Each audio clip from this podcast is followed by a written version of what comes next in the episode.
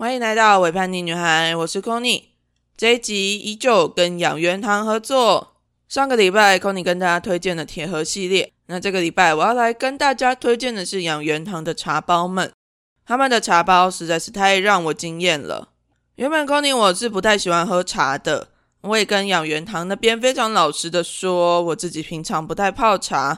不过如果他们有给我茶包的话，我试用过后觉得很赞，就会来跟大家推荐。然后我这周就要来跟大家推荐了，哈，我马上打脸我自己，因为他们的茶真的很好喝，而且又是非常天然的草本汉方。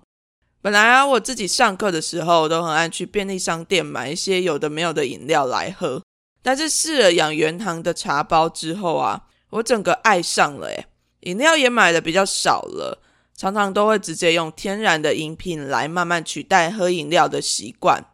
我自己很喜欢的其中一个口味是有鲜榨洛神的鲜汁茶，酸酸甜甜的，非常好喝。像高雄最近呢，天气还是有点热啦，鲜汁茶泡完之后也可以放到冰箱里面，冰冰凉凉的喝也很好喝。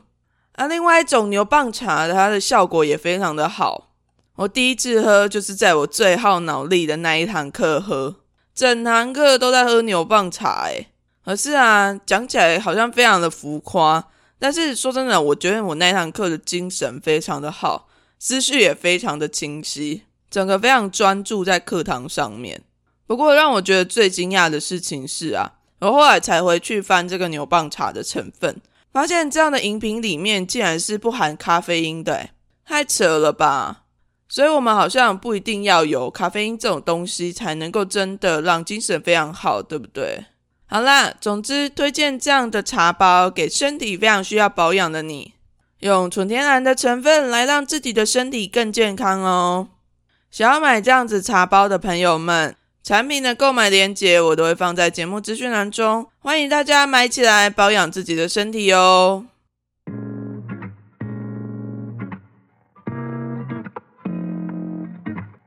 这里是维叛逆女孩的性别树洞。你可以在这里放心恣意的分享你的性别故事，说出来吧，说出来吧，说出来吧，说出来吧，说出来吧，说出来吧，说出来吧。欢迎来到性别树洞，我是 Conny。连续两集性别树洞，希望大家听得过瘾。那如果你也想要投稿的话，欢迎到节目资讯栏中，我要把投稿的链接放在节目资讯栏，点进去留下你的故事吧。那接下来我今天要念的这个投稿故事呢，是来自于十九岁的硝酸。他想要跟 c o n y 还有大家分享的故事是关于他自己的性别认同的故事。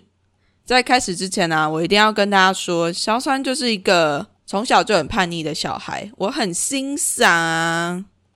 好啦，那我就来念他的故事吧。以下是硝酸的故事。先说个很扯的小故事。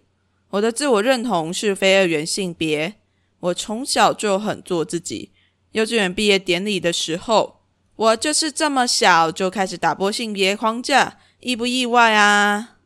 幼稚园要毕业典礼的时候啊，规定男生要穿衬衫加领结，女生是白色连衣裙。我就很生气的跟我妈说：“我才不管老师规定什么，我就是要穿男装。”甚至还乱找了一堆理由骗老师说我不能穿裙子，像是我爸说我不行之类的。但其实他爸根本就没有说过这件事。那经过了一番抗争奋战之后，硝酸终于炒成功了，有够爽！再来说说我找到自我认同的历程。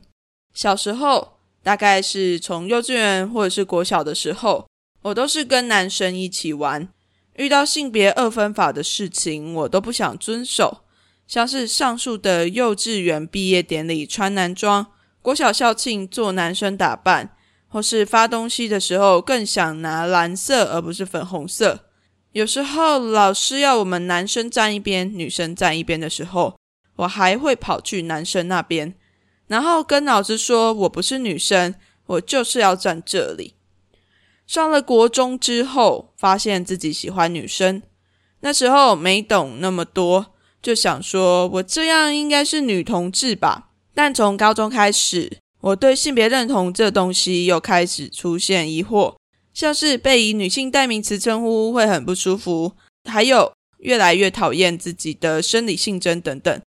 终于在查过资料，发现非二元性别这个自我认同。看完叙述之后，发现我超级符合这个认同，就跟着我到现在。不过，非二元只是最理想的状态。如果有人想要把我当成 T 或者是男生，我也是可以啦，只是不要叫我小姐或之类的称呼就好。如果谁因为这些要靠背我，我很鸡白，我也不在乎。我就击败赞。以上就是硝酸的故事，我觉得很棒诶，就是小酸他现在才十九岁，但我很惊讶他能够在十九岁的时候就找到了飞二元的这个认同。因为像我自己当时在十九岁的时候，要是我就是差不多十年前的时候，那个时候我连要找到我自己的女同志认同都有点困难。好啦，那那也是因为我自己的家庭背景的关系，所以我在找这些资讯的时候，相对是比较封闭的。但是现在我觉得网络越来越发达之后啊，大家能够更清楚、更快速的去找到相关的性别认同的资讯，我觉得真的是一件很棒的事情。而且有一个问题，我想要问大家哦，你觉得？我们从什么时候开始会开始认知到自己的性别是什么？然后小朋友从什么时候开始会知道自己喜欢什么、不喜欢什么？我们大家一起来想一想，当我们自己小时候，我们最早可以回溯到的记忆。我自己回想起来，其实我也是在幼稚园的时候就开始隐隐约约觉得，对于女同学是非常的喜欢的。然后就很讨厌男同学，所以很多人都会觉得性别认同这种东西好像是后天教出来的，好像是一种选择。但有的时候，当我们观察小朋友的时候啊，这些特质好像是非常明显的，就可以在某一些小孩身上看得出来。有的比较明显，有的比较不明显，但确实小朋友他们是知道自己想要的是什么的。像肖酸这个故事也是啊，他从幼稚园的时候就知道喜欢穿的是男装而不是女装。你自己呢，有感觉到自己小的时候是比较顺性别，或者是不是那么的顺性别的状态吗？我所谓的顺性别啊，指的就是我们生下来的时候就拥有男生或者是女生的器官。然后我们也非常的直接的就套入了这样子男生跟女生的社会框架之中，就像是有些小男生看起来就真的是非常的顺性别，他们就很喜欢玩车车，非常喜欢跑来跑去、冲来冲去、撞来撞去。然后有些小女生，她们就是非常非常的 girly，非常非常的想要成为一个小公主之类的。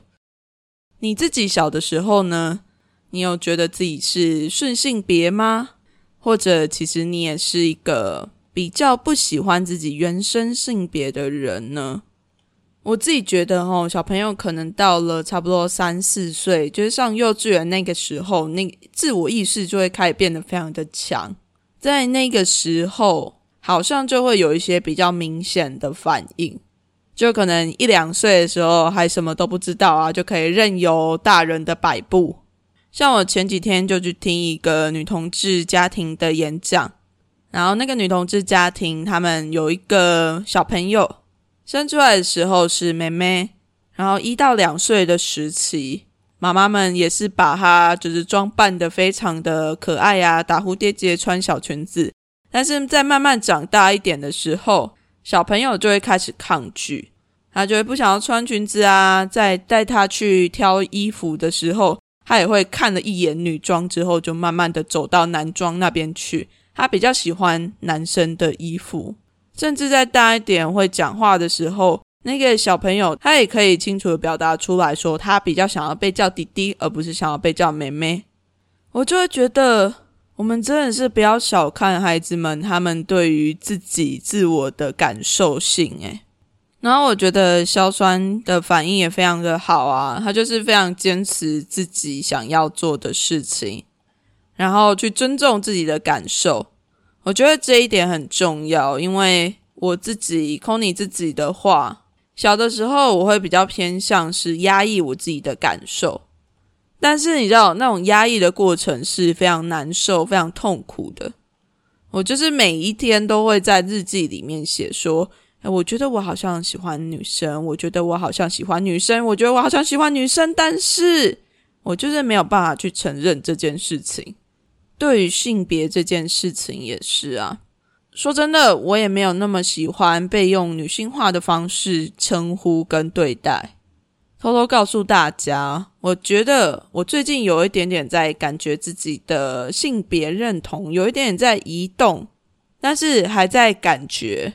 我觉得我可能是会比较偏向性别流动的状态，但那个流动感好像比较属于是女性跟非二元之间的流动。反正我是不会流到男生那边啦。不过硝酸的认同就比较明显一点点，他就是知道自己不是一个女生，而是一个更接近非二元或者是男性的状态。但是我自己的话，就好像是一个一直有点流动，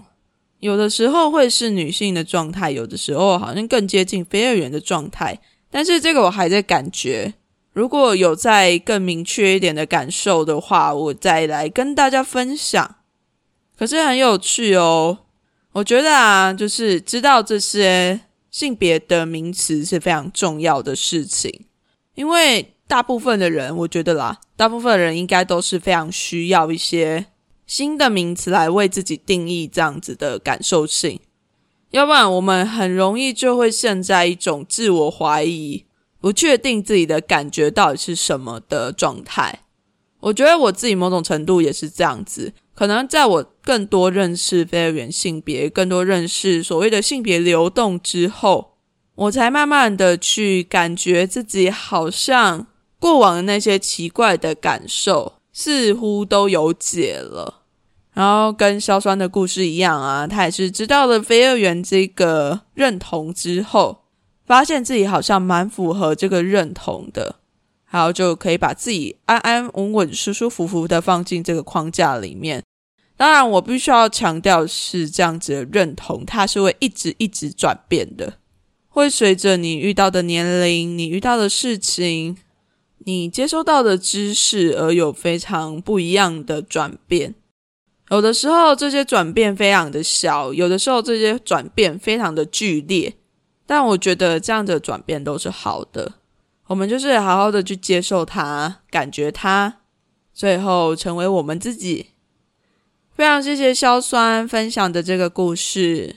也欢迎大家来性别树洞投稿你的故事。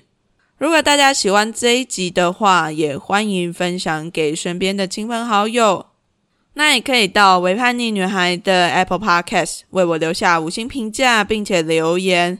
如果想要找维叛逆女孩的话，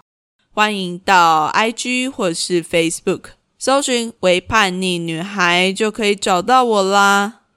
那如果你再更喜欢我一点的话呢，也可以到 First Story 上面抖内给维叛逆女孩。有你的支持，我才能更有动力的前进。